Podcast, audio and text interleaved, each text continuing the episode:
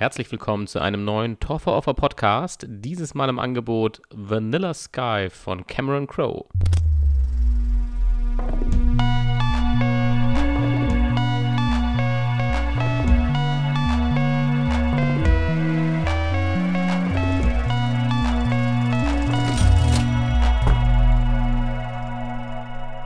Es gab schon wieder eine lange, lange Pause. Ich weiß das ja auch, aber es ja, ergibt sich momentan nicht anders. Ich muss aber an dieser Stelle auch fairerweise sagen, dass ich wenig Feedback zu der aktuellen Reihe bekomme, auch zur letzten schon. Ich habe ja so diese Tom Cruise-Reihe gehabt und die Reihe mit den Love Stories jetzt.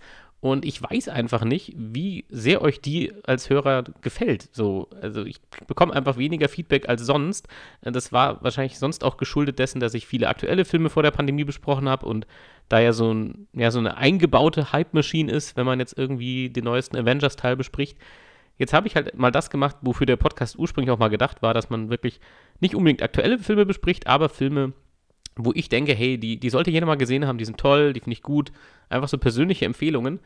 Aber ja, es ist ein bisschen wenig Feedback da aktuell, muss ich sagen. Dass so viel äh, Kritik äußere ich jetzt mal von meiner Seite oder so viel Missfallen. ähm, dementsprechend, ja, wenn ihr das hört und ihr ja in irgendeiner Form eine Meinung dazu habt, ihr könnt auch gerne sagen, hey, ihr könnt auch Vorschläge machen. So, hey, wie wär's denn mal, wenn du, jetzt hast du Love Stories besprochen, besprich doch mal deine Lieblings-Science-Fiction-Filme meinetwegen oder sonst was ich glaube, mir fällt immer was ein zu jedem Thema, wenn es so langsam mit Film zu tun hat, kann ich immer über irgendwas labern. Das ist so meine eine Fähigkeit, reden über Filme. Dementsprechend, also wenn ihr Bock auf irgendwas Bestimmtes habt, sagt es gerne, gebt mir das Feedback. Ich bin da sehr offen für alles.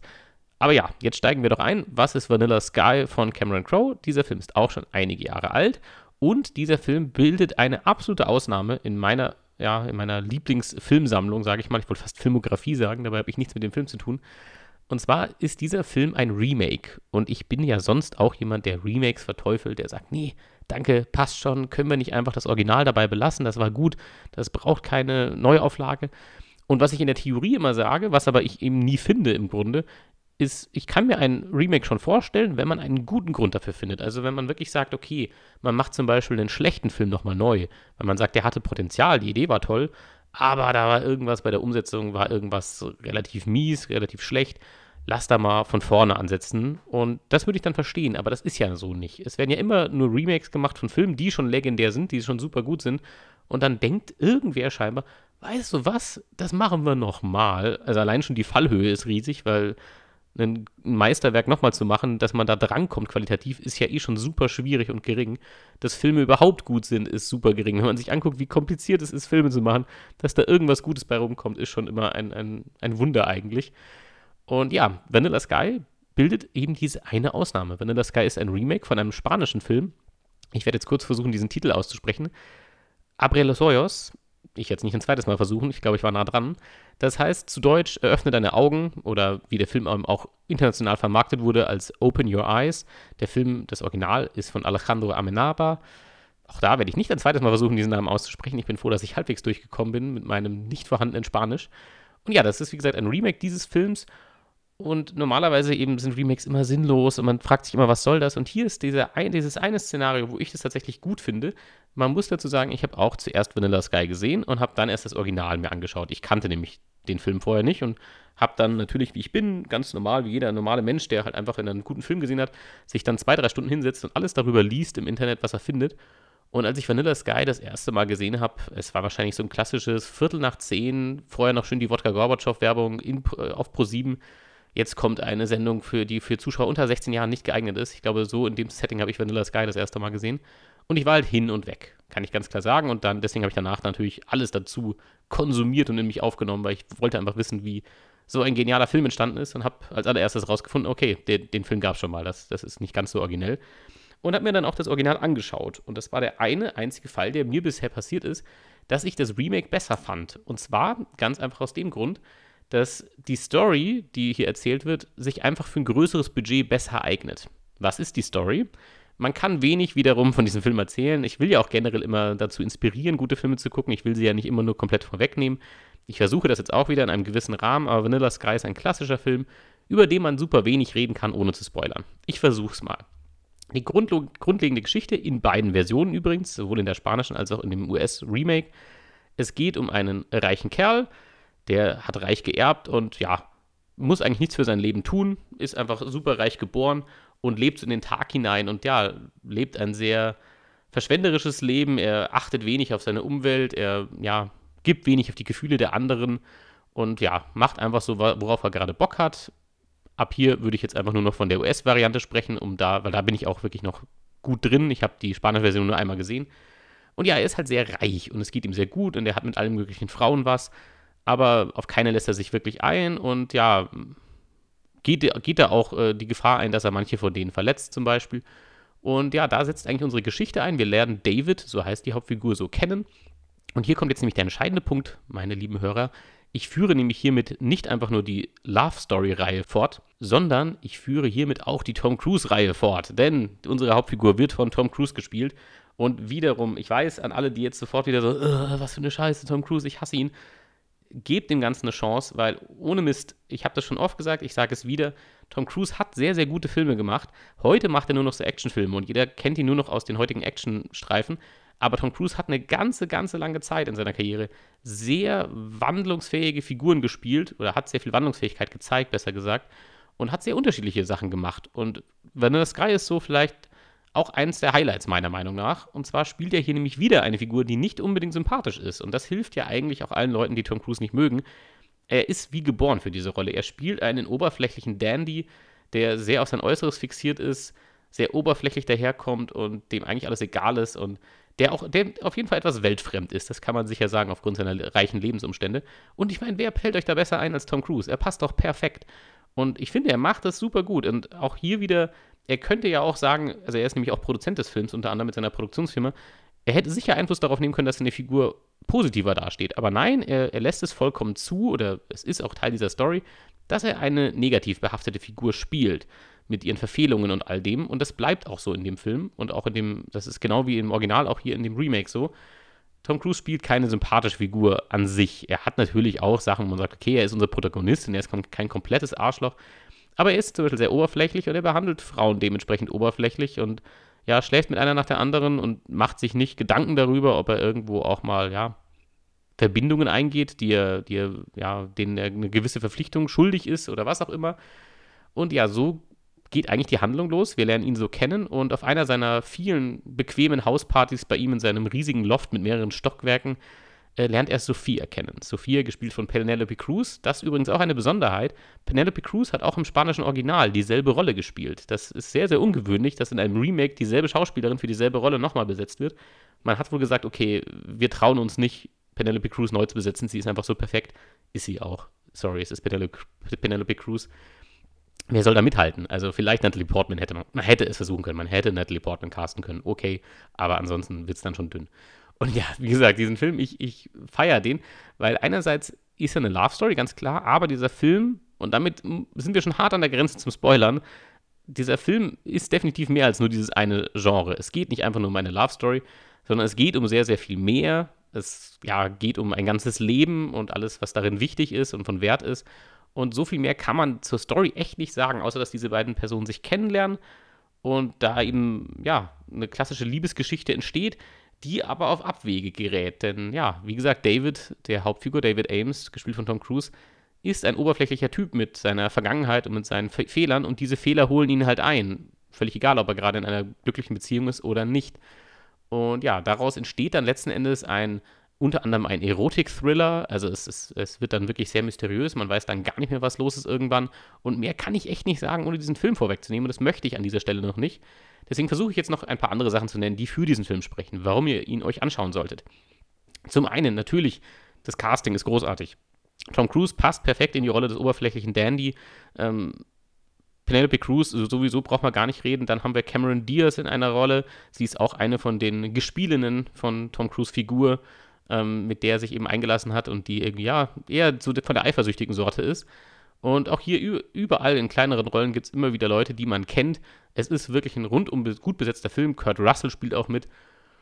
Und ja, wie gesagt, das allein macht schon super Spaß. Aber was eben dieser Vorteil zur alten Version ist oder zum Original, ist halt eben, es geht hier um einen reichen Typen. Es geht auch um sehr viel Popkultur. Also dieser Film hat das überall ununterbrochen. Der Soundtrack allein schon. Der Soundtrack ist genial von Vanilla Sky, meiner Meinung nach. Ich glaube, ich habe kaum einen Soundtrack je so viel gehört wie diesen. Ähm, das ist ein komplett zusammengestellter Soundtrack, also das sind keine eigens komponierten Stücke, sondern es ist eben Popmusik aus verschiedensten Jahrzehnten. Ich habe hier unter anderem eine meiner absoluten Lieblingsbands kennengelernt durch diesen Film, und zwar Shigoros. Das ist eine isländische Band und äh, ja, auch diesen Namen werde ich nicht nochmal versuchen auszusprechen. Aber die wird gleich zweimal in diesem Film verwendet und macht eben eher so Instrumentalmusik, äh, dass sie manchmal fast so klingen wie Soundtrack für einen Film komponiert, aber ist es halt nicht. Und auch sonst der restliche Soundtrack ist großartig, auch wie er in Szene gesetzt wird. Für mich war das ein starkes Beispiel, wie stark ja, Musik einen Einfluss auf das Gefühl von einem Film nimmt, auf, auf die Stimmung, auf die Handlung. Das kann Cameron Crowe an sich sehr gut. Er ist sehr bekannt für seine starken Soundtracks, eben wie zum Beispiel Almost Famous. Jerry Maguire hat er auch gemacht. Und ja, dementsprechend allein schon diese Popkultur, diese ganze Musik, die da reinkommt, das macht den Film auch alles, das macht auf jeden Fall auch den Film teurer, weil es nicht so billig ist, äh, bekannte Musik in dem Film zu verwenden.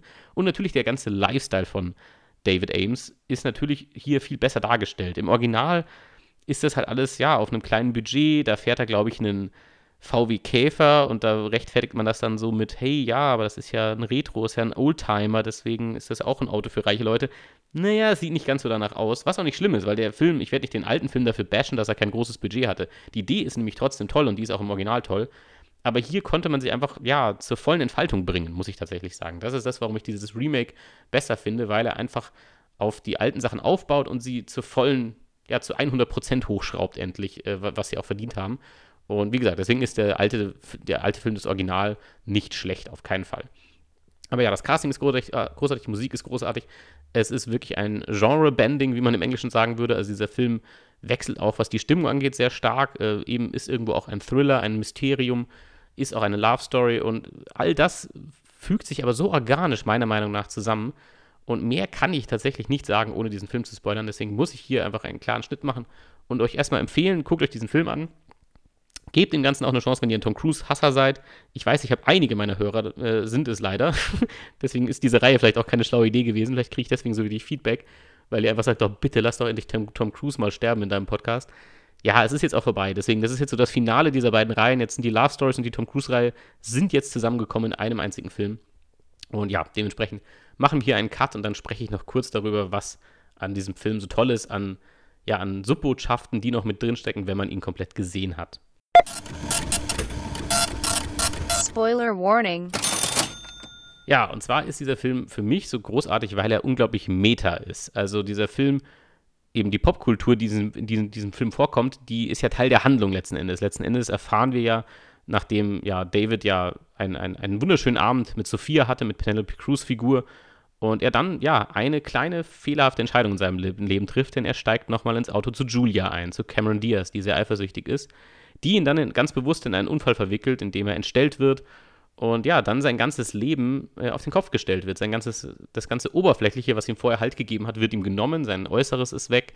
Ähm, dementsprechend hat er auch, ist er auch unsicher, ob Sophia ihn noch mag oder nicht. Und alles wird eben auf den Kopf gestellt und irgendwie wird das ja im Verlauf des Films immer unklarer. Was passiert hier eigentlich? Was ist hier eigentlich los? Plötzlich wird er des Mordes angeklagt auch noch und also be beziehungsweise vorher schon, er hätte Sophia misshandelt. Ähm, angeblich lebt aber Julia noch, also Cameron Diaz Figur, die aber eigentlich bei dem Autounfall gestorben ist. Und man kennt sich irgendwann als Zuschauer gar nicht, gar nicht mehr aus. Und letzten Endes ist aber jede kleine Szene in diesem Film so wichtig, weil das alles so stark mit Popkultur aufgeladen ist. Im Nachhinein, wenn man, wenn man das Ganze dann erklärt bekommt, beziehungsweise man erkennt es vielleicht an manchen Stellen auch selbst, je nachdem, was man eine Vorbildung man hat. Aber ja, die, also sowohl die Musik in den verschiedenen Szenen, wie sie benutzt wird und was sie aussagt jeweils in den Momenten, als natürlich auch ikonografisch die Bilder, das wird ja am Ende auch alles erklärt, wie er sich eigentlich in diese Traumwelt, in die er sich ja dann begeben hat, nachdem er ja tatsächlich Suizid begangen hat, ähm, ja, wie er die aufgebaut hat, diese Welt. Und das macht diesen Film so schön meta und deswegen macht es ihn auch so schön, ihn mehrmals zu gucken, weil man dann beim zweiten und dritten Mal ganz andere Sachen entdeckt und Aspekte sieht. Es gibt auch kleine Easter Eggs, die bewusst in den Film eingebaut sind, die man aber auf gar keinen Fall sieht beim ersten Mal. Zum Beispiel, eben als er des Mordes angeklagt ist und in einer Verhörzelle sitzt, der David, da ist im Hintergrund oft eine Tafel zu sehen. Und auf dieser Tafel stehen manchmal in kryptischen Buch- und Zahlenkombinationen, äh, Buchstaben- und Zahlenkombinationen, stehen da manchmal halt so Botschaften wie Wake up David oder Pleasant Dreams und sowas alles steht da, weil wir halt in dem Moment sich uns im Traum befinden. Und äh, ja, wie gesagt, ich finde das, ich finde das einfach, dieser Film ist ein tolles Beispiel dafür, wie fein und genau ein Film gecraftet sein kann und erstellt sein kann. Also hier ist jedes kleine Detail ist hier wichtig und das fängt bei den Schauspielern an, wie gut die besetzt sind, wie, wie, wie passend, aber eben auch, wie passend die Musik ist, alles. Jede Form der Inszenierung ist hier einfach auf einem, meiner Meinung nach, Höchstlevel. Ich finde den Film wunderschön auch anzusehen. Und das bleibt er auch bis zum Ende. Und letzten Endes macht er auch noch ganz viel Aussagen. Gerade zu diesem popkulturellen Aspekt finde ich das super interessant in der heutigen Zeit. Wir leben in einer Zeit, in der gerade Nostalgie ja im Grunde eine Währung geworden ist. Und wir haben alle möglichen Streaming-Plattformen wie Disney Plus zum Beispiel, die mit ja, ihrem ganzen Star Wars-Zeug nur noch darauf gehen, Nostalgie zu farmen und die Leute eigentlich nur noch dazu zu bringen, etwas zu konsumieren, weil, ah, das kennt ihr doch, das fühlt sich vertraut an, das ist doch genau das, was ihr schon immer mochtet, hier ist mehr davon. Und ich finde das extrem bedenklich. Ich finde das sehr schade, weil wir ja als, als Konsumenten, als Zuschauer uns nicht mehr herausfordern und weil wir uns immer mehr nur in unsere Bubble begeben und nur das, was uns, was uns, wo wir uns wohlfühlen, was toll ist und angenehm. Und dieser Film verhandelt das am Ende letzten Endes auch ein bisschen, anhand einer Liebesgeschichte tatsächlich, denn David hat ja am Ende die Wahl, ob er seinen Traum verlässt ähm, und in die echte Welt zurückgeht, nachdem aber scheinbar mehrere hundert Jahre vergangen sind. Das heißt, er kehrt in eine Welt zurück, in der er niemanden mehr kennt, in der er komplett einsam sein wird und sich alles neu aufbauen muss. Er muss sich neu dem Leben stellen und den anderen Menschen und muss neue Bindungen aufbauen. Oder er kann eben in seiner Traumwelt weiterleben, in seiner Nostalgie, in seiner Melancholie, alles sich perfekt zurecht inszenieren, aber es ist halt nicht real, sondern es ist nur, ja, Comfort Food, einfach nur Sachen, die ihn umgeben, die, die alles schön ja, flauschig, warm und weich machen. Und ja, aber es ist nicht das echte Leben. Und er hat diese Wahl am Ende. Und je öfter ich den Film sehe, desto interessanter finde ich auch meine eigene Reaktion darauf. Denn als ich den Film das erste Mal gesehen habe und dieser Twist kam, okay, eigentlich ist Sophia lange tot. Und er hat jetzt die Wahl. Er muss sich eigentlich nur einmal belügen jetzt noch. Er muss, weil dann wird diese Erinnerung gelöscht. Er muss sich nur noch einmal belügen und seinem technischen Support sagen, okay, ich möchte gerne im Traum weiterleben, passt schon so. Ähm, und dann wird er das nicht mehr wissen, dass er diese Entscheidung getroffen hat und wird für immer und ewig in seiner Traumwelt leben und alles wird perfekt sein. Oder traut man sich und lässt los und geht in die echte Welt hinaus? Und ich finde, dass dieser Film hier sowohl eine Aussage über die Liebe macht, über Beziehungen, denn manche Sachen, manchmal sind Sachen wirklich zum Greifen nahe und sie sind fast perfekt und du denkst, okay, das passt, das will ich unbedingt erhalten. Aber manche Sachen funktionieren trotzdem nicht und du hast trotzdem Pech und das haut da nicht hin. Und dann ist es sehr, sehr auf der Kippe, ob man dann sich dem hingibt und dann nur noch in seiner Melancholie lebt und ewig dem hinterher traut und es nie so ganz verarbeitet. Oder ob man sagt, okay, ich akzeptiere das, das ist so, ich kann nicht alles beeinflussen und dann ja, wird da halt nichts draus. Und das macht dieser Film auf dieser Love Story-Ebene, sodass David sich entscheiden muss, ob er lieber mit einer falschen Sophia lebt, ähm, die nicht mehr wirklich existiert, die er eben verloren hat und die er nicht verloren hat aus Grund, aufgrund eines wirklich großen Streits oder niemand hat den anderen misshandelt oder ist fremdgegangen oder sowas im engeren Sinne, sondern manchmal sind es die kleinen Dinge. Und das ist ja auch eine explizite Message von Vanilla Sky, dass die kleinen Dinge sehr, sehr wichtig sind und die kleinen Dinge extrem viel Einfluss haben auf unser weiteres Leben. Und das finde ich einfach eine interessante Botschaft, die mir einfach seitdem auch immer so wieder begegnet, wo ich immer wieder mich wiederfinde, wo ich merke, die kleinen Dinge bedeuten einem auch viel mehr, oft als die großen Gesten. Denn die großen Gesten oder die dramatischen, das sind die klassischen Gesten, keine Ahnung, jeder gratuliert einem zum Geburtstag. Aber wer ist denn die anderen 364 Tage dann da und mit wem verbringst du wirklich deine Zeit? Und ja, eben diese ganzen kleinen Momente zwischendurch sind am Ende ja dann doch wertvoller. Zumindest ist das meine Logik und die Logik dieses Films am Ende. Und ja, dass man dementsprechend auch sich dessen bewusst sein muss, dass man bewusster leben muss und das auch akzeptieren muss, dass man nicht alles auch festhalten kann. Und manche Sachen sind flüchtig und in diesem Fall ist die Liebe zu Sophia für David sehr flüchtig. Denn ja, es, es reicht eigentlich nur eine dumme Entscheidung von ihm. Es reicht auch, dass er einfach ja, Sachen nicht mehr anspricht, nicht mehr ausspricht und am Ende ja, verlieren sie sich dann, obwohl da irgendwie die Liebe eines Lebens hätte erblühen können oder auch bestanden hätte.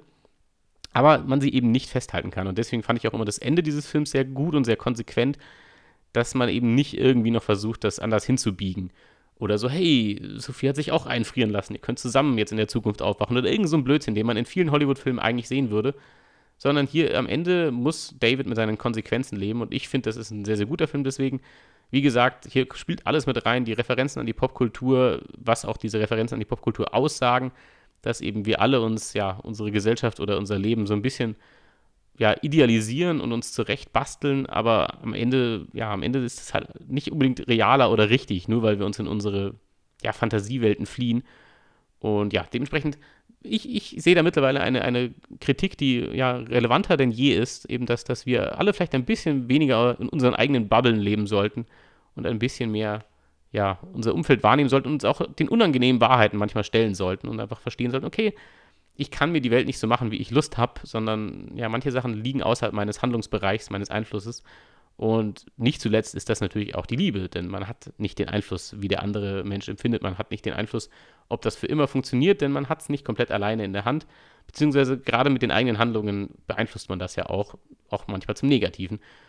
Und ja, wie gesagt, also da, hier kann man lange, lange philosophieren, was diese, in diesem Film nicht alles drinsteckt. Ich finde, Vanilla Sky ist ein absolutes Meisterwerk aus meiner Sicht, meiner persönlichen. Ich sehe natürlich auch die Probleme, die dieser Film hat. Und der Film ist an manchen Stellen auch kitschig.